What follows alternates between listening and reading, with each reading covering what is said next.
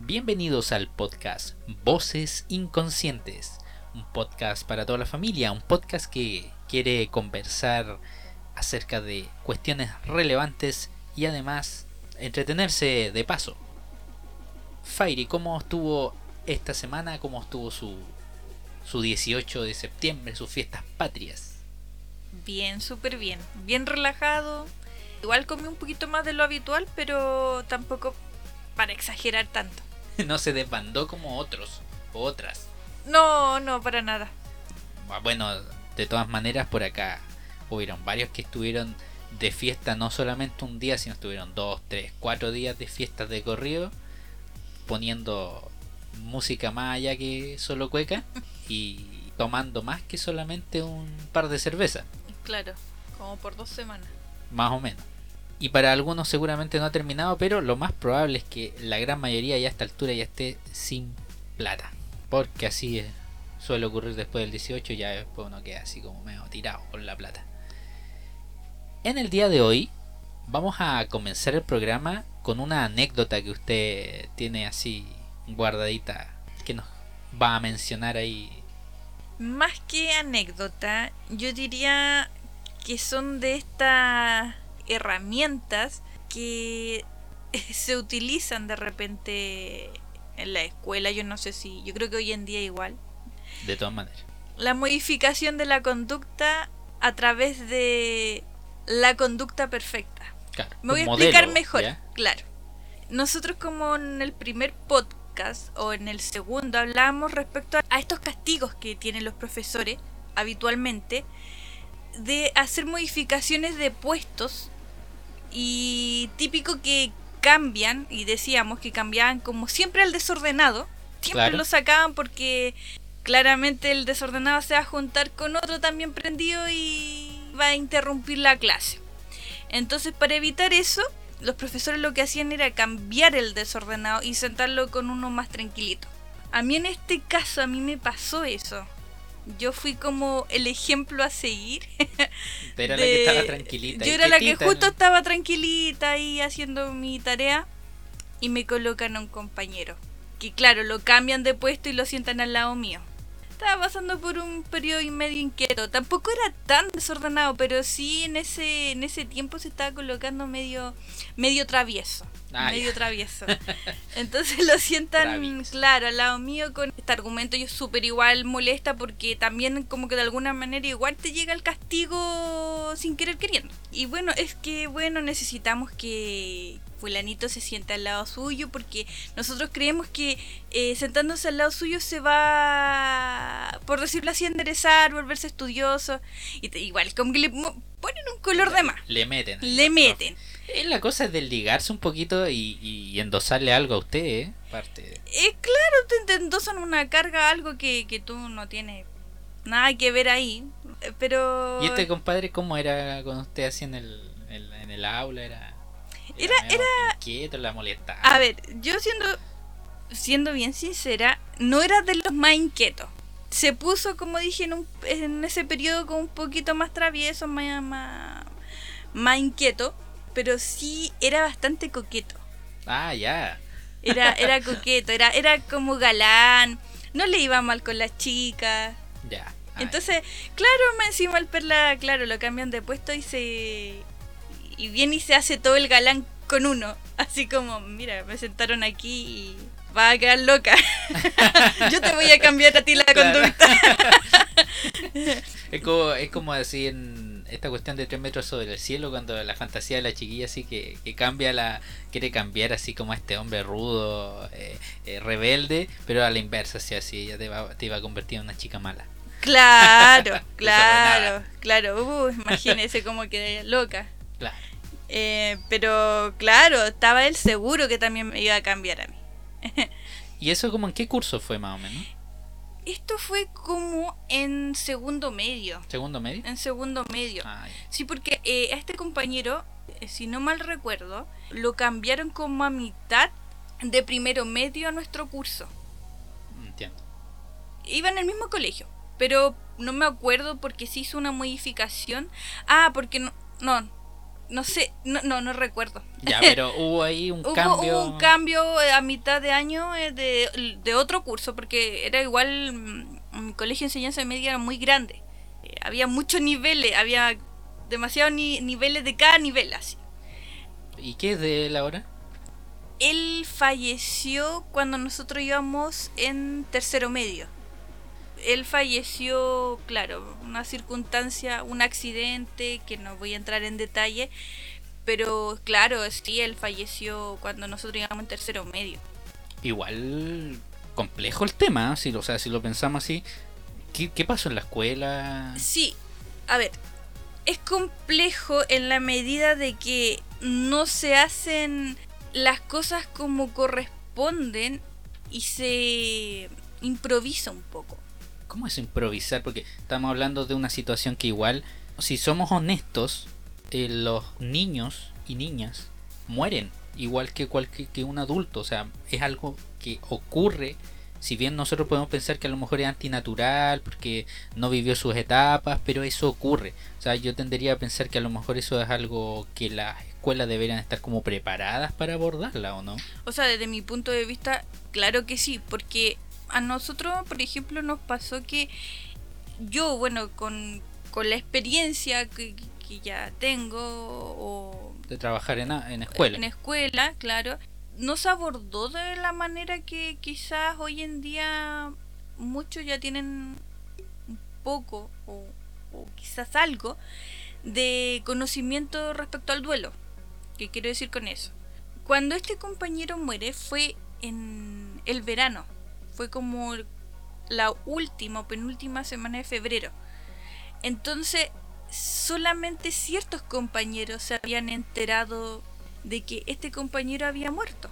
Lo más cercano seguramente. o Lo la más familia. cercano, la familia, claro, el director, la profesora jefe. Y yo, por ejemplo, lo supe porque yo me, bueno, me habían ido a matricular y ahí dan la noticia. Pero se enteró como un tercio del curso. Entonces cuando volvimos en marzo, la primera o segunda semana de marzo al colegio, teníamos que volver, recién ahí la mayoría de los compañeros se habían enterado que este compañero había muerto. Cuando sucedió eso fue un periodo bastante difícil yo diría a nivel de grupo porque había muchas compañeras que igual estaban muy choqueadas, o sea, estaban en shock, estaban ni siquiera yo creo que todavía podían procesar la noticia porque les vino de golpe, eh, estaban con muy sensibles. Algo que es sumamente esperable en la medida de que en un curso los cabros, los chiquillos son súper unidos en general, digamos así, la media. Claro, por supuesto. Pero el tema que critico yo o que va para donde voy yo es que no se conversó el tema. Yo creo que tuvimos poca atención de la que realmente era necesaria. Yo creo que para tratar el duelo a nivel sistemático, profesora jefe o, la escuela en sí o alguien de la escuela, haber abordado a nivel grupal eh, qué es lo que sentíamos al respecto, porque una noticia así quizás no a todos, pero sí le podría pasar a muchos que podría afectarte a nivel cognitivo, emocional. Podrían ser un montón los factores que podrían derivar a un mal rendimiento y a otras cosas más. Claro, porque en su escuela ustedes tenían un equipo o alguien encargado del área psicológica, orientador, trabajador social, Bueno, etcétera, nu- ¿o no? la- nuestra profesora jefe era la orientadora. Entonces, tampoco, por eso digo, se Wow. esperaba más Wow, wow, sí, sí. se esperaba se esperaba más de esto de ella pero no fue no fue para nada lo, lo que hoy en día uno sabe la, bueno la, la noticia la hizo saber ella pero no hubieron ni siquiera palabras o quizás un tiempo, una ventana donde pudiesen a lo mejor eh, los compañeros que estaban más mal expresar sus emociones, qué es lo que sentían respecto al tema, qué es lo que pensaban. No, no se dejó una posibilidad abierta eh, sino que se tomó el duelo como que, bueno, sucedió esto, esto tenemos que asumirlo y, y tenemos que seguir para, para adelante y todo es bonito y la vida aquí y allá, Y bueno, y después de los días hicieron como una misa, como en la capilla de la escuela, y lo hicieron en memoria del compañero y eso fue todo, fue como ese el cierre que se hizo.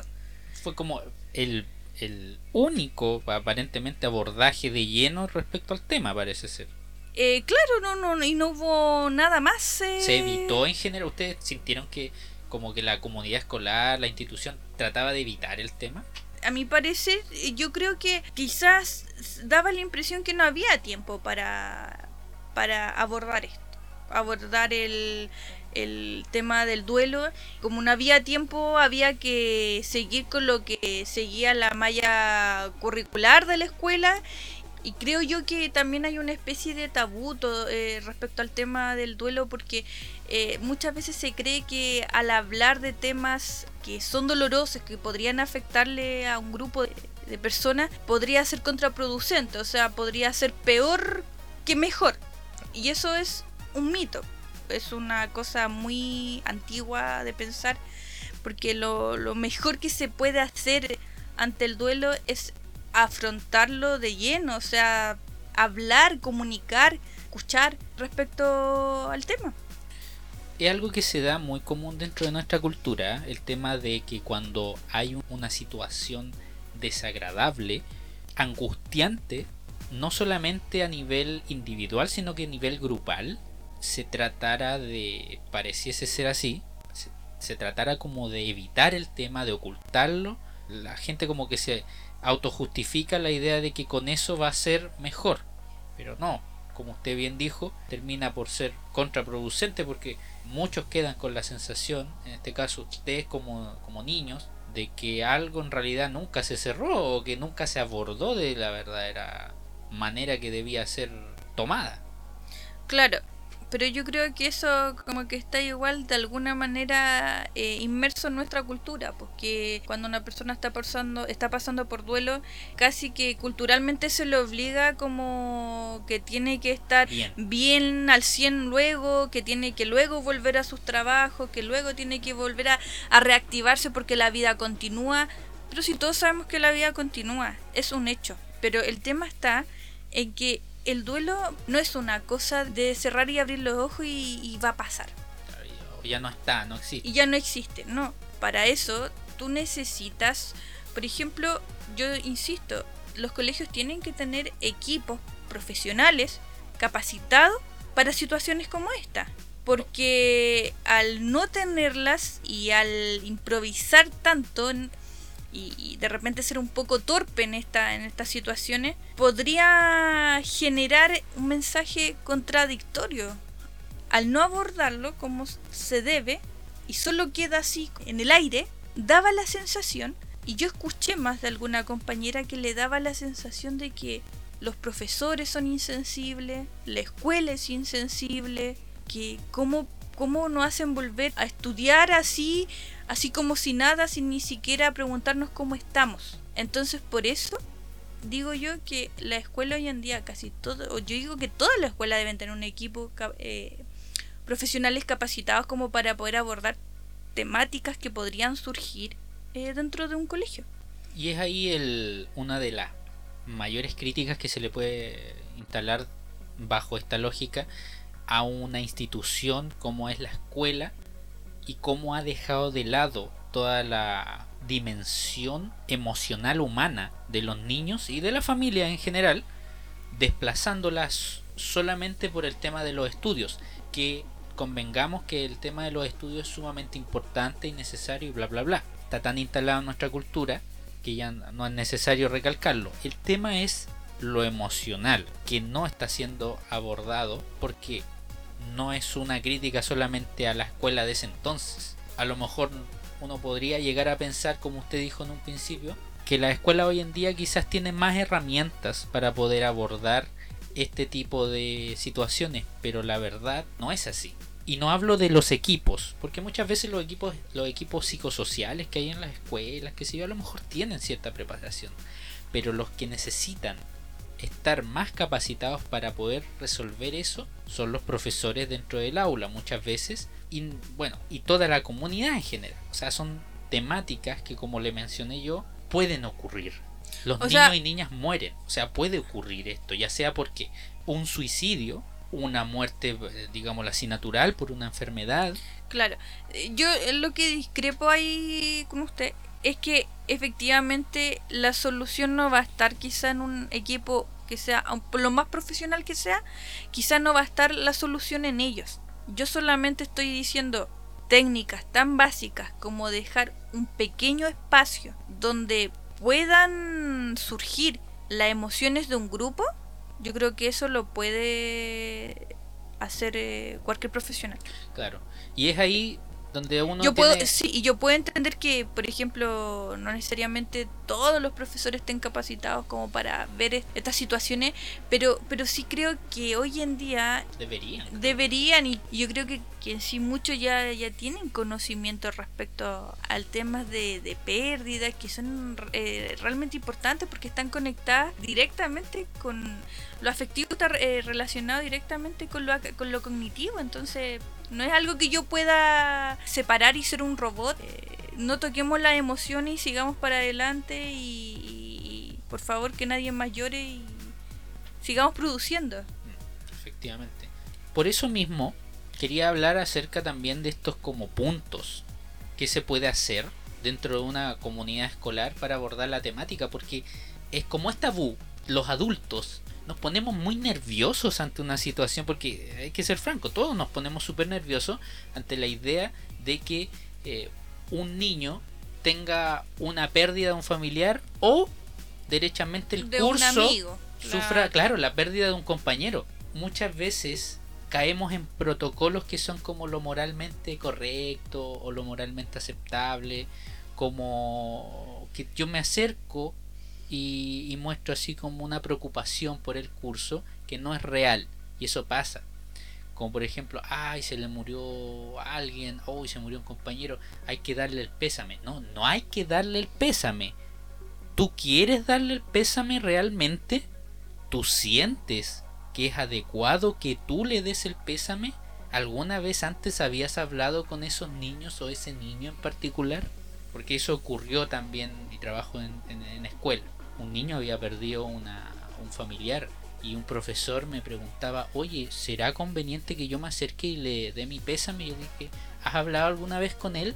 Y él dijo, no, nunca he hablado con él. Entonces no tienes por qué hacerlo. No hay ninguna obligación ni moral, ni ética, ni una necesidad psicológica de que tú vayas y, y le des tu pésame. Esa muestra como de preocupación no es genuina.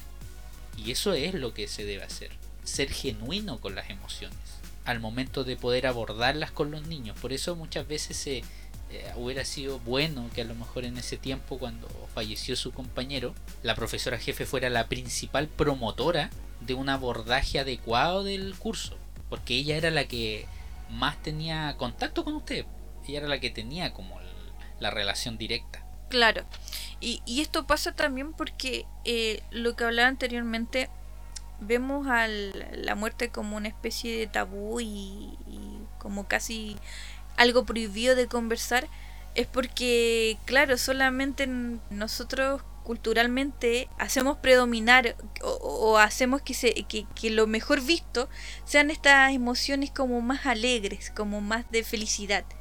Entonces las emociones que están ligadas a la tristeza, al miedo, a la culpa, son emociones como, como que tienen que quedar como en lo más oculto del ser humano y en lo posible que no se visibilicen. Entonces eso está como muy mal de cómo lo, vemos, como, cómo seleccionamos cosas como lo que dice usted, lo moralmente correcto. Y vivimos en una sociedad que basta que usted abra cualquier red social y vivimos en una sociedad que aparenta mucho, busca aparentar mucho, busca mostrar lo bonito que uno tiene. Que no, yo no digo que sea malo, me refiero a que en proporciones a la realidad no es así. Por supuesto que no, por ejemplo, hay más cruda de hecho la cantidad de personas con depresión acá en Chile es un número altísimo. Y uno ve redes sociales y, claro, es pura felicidad. Es, alegría, lo que te muestra es lo bonito. Y, es curioso porque cuando, por ejemplo, salen muestras genuinas emociones de tristeza y de pena. Por ejemplo, voy a darle un ejemplo quizás masivo. Por ejemplo, el tema de René. Eh, residente. El residente, donde él habla un poco de su tristeza, habla de su depresión, bla, bla, bla, y el tema de que es alcohólico. Y la gente tiende a sentirse muy identificada con eso y se le da mucho apoyo en vez de decir, ay, que es pesimista René. No, como que se sienten mucho identificados y es porque es así. O sea, la gente realmente pasa por estados depresivos constantes. Uno no es una línea dentro de las emociones. no es lineal. Uno tiene alto y bajo. Alto y bajo en todo el periodo de su vida. Quizás no llegando así al punto de una depresión, pero sí en muchas curvas de tristeza inmensa. O sea, todo ser humano ha pasado por eso. Efectivamente. Somos de múltiples emociones, entonces es sumamente raro, llega a ser raro que no se pueda o que se le otorguen a ciertas emociones más importancia y a otras ser como tabú cuando es parte de todos nosotros. El que los niños puedan dentro del aula comunicar todas sus emociones, puedan poder expresarlas libremente sin que se le sean cuestionadas de ningún punto de vista, es importante y de hecho acá tengo unos puntos tipiados que es lo que no se puede hacer y que me, gustaría así como para que usted a lo mejor me, me, lo corrobore si ocurrió en su caso o no. Por ejemplo, lo que no se puede hacer, o lo que no se debe hacer en realidad, evitarlo, es evitar, por ejemplo, a los niños afectados solo porque te hace sentir incómodo. Eso ya tiene que ver con el tema del tabú, por ejemplo. Mm, cambiar el tema cuando el niño habla sobre la pérdida, que es como que uno se pone nervioso cuando el niño empieza a hablar de la pérdida o del compañero que falleció y uno así como nervioso, oye, eh, mira, hablemos de otra cosa, si no te, me vaya a poner a llorar. Oye, claro, si te está eh, hablando eh, del tema es por algo. Yo creo que mm, a lo mejor a muchos adultos les complicaba tocar el tema por la razón de que a algún adolescente o, algún niño podía ponerse más sensible de lo habitual. Y yo me atrevería a decir algo un poquito más atrevido en ese sentido. Muchas veces los adultos evitamos hablar sobre esos temas con quienes han sido afectados precisamente porque en muchos casos el adulto mismo no sabe cómo abordar su propia emoción. Justo quería decir algo relacionado con eso no siempre usted, yo o quien sea se la va a poder solo con un duelo. Muchas veces va a necesitar de alguien, de otro, quizás de ayuda profesional, para pasar un proceso que, a pesar que lo vemos como un tabú, es natural y lo vamos a tener que pasar todos. En efecto. Y ahí viene, por ejemplo, las típicas frases que los adultos nos sacamos del bolsillo que están muy, son muy cliché, son parte del cliché de nuestra cultura, que es el tema de la gratitud, el estar agradecido, así como, pero mira, no te sientas mal, tú tienes que estar agradecido porque aún te queda esto, aún te queda esto otro, y es como, oye, ¿por qué tiene que estar agradecido? No, hay que agobiar. No, no, hay que agobiar. Yo creo que tú. No, yo creo que una de las cosas más importantes en, en este sentido es dar el espacio suficiente para pasar este proceso. Dar el espacio suficiente. No le digas qué sentir. No le digas qué hacer, qué sentir. Lo mejor que uno puede hacer es la escucha, quizás un abrazo, poder dejar que comunique. Gestos genuinos, creo Gestos genuinos, genuinos, no, claro. No como de, no que esos que salen de la angustia, sino que esos que salen de tu emoción real. Real, claro, exacto.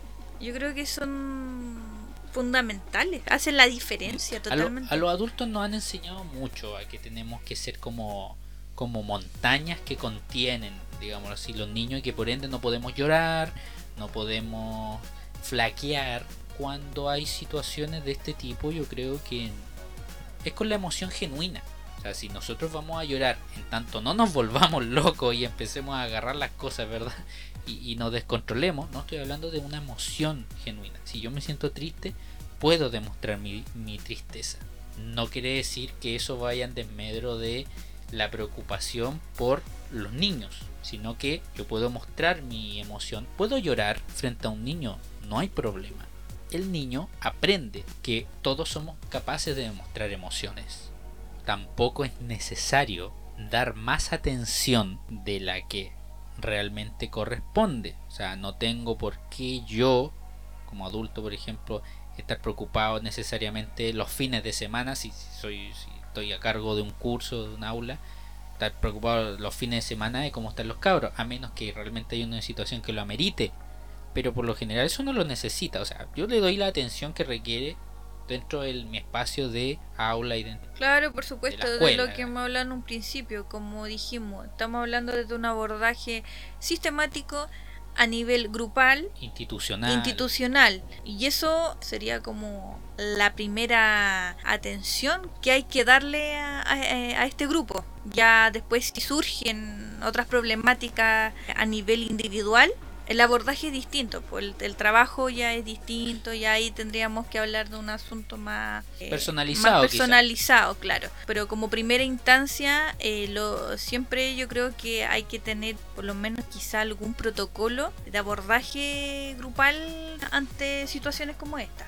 Y de hecho, el que ocurra este tipo de situaciones en un contexto de escuela con muchos estudiantes, te da pie para poder hacer un abordaje mucho más efectivo porque los grupos realmente logran generar un mayor nivel de contención con los afectados, como usted bien misma lo dijo, que cuando uno está solo.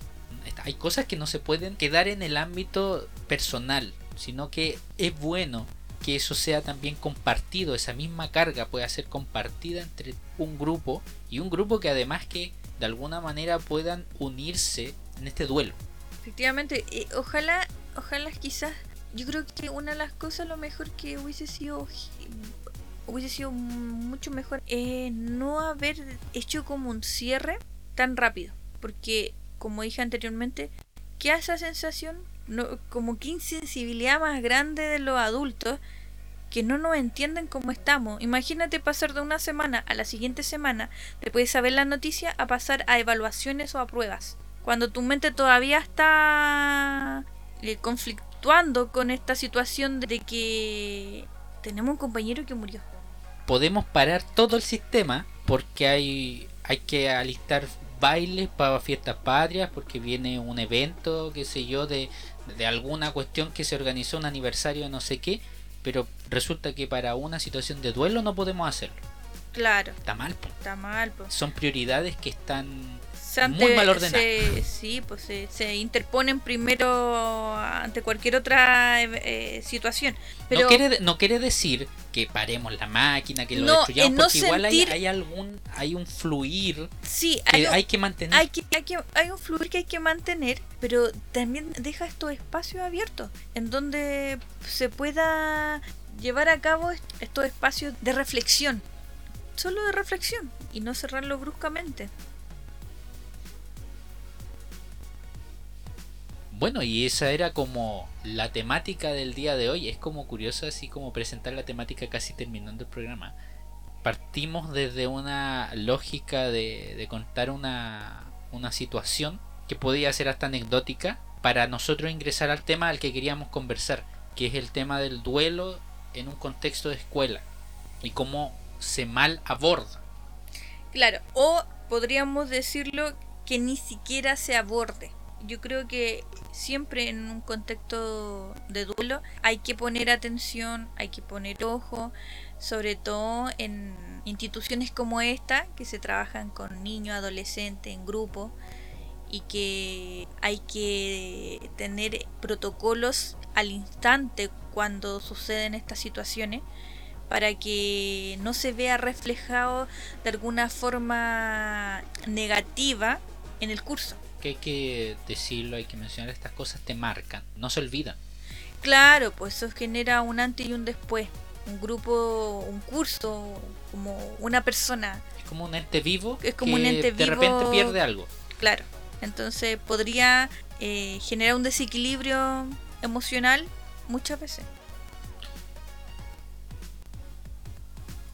Bueno, y con esta reflexión y esperando que se haya podido entender nuestras ideas respecto a el duelo y respecto a la pérdida dentro de un contexto de escuela y como el grupo curso y los adultos principalmente no abordamos el problema, despedimos el programa de Voces Inconscientes con Fairy. y Nieto. Hasta, la, próxima.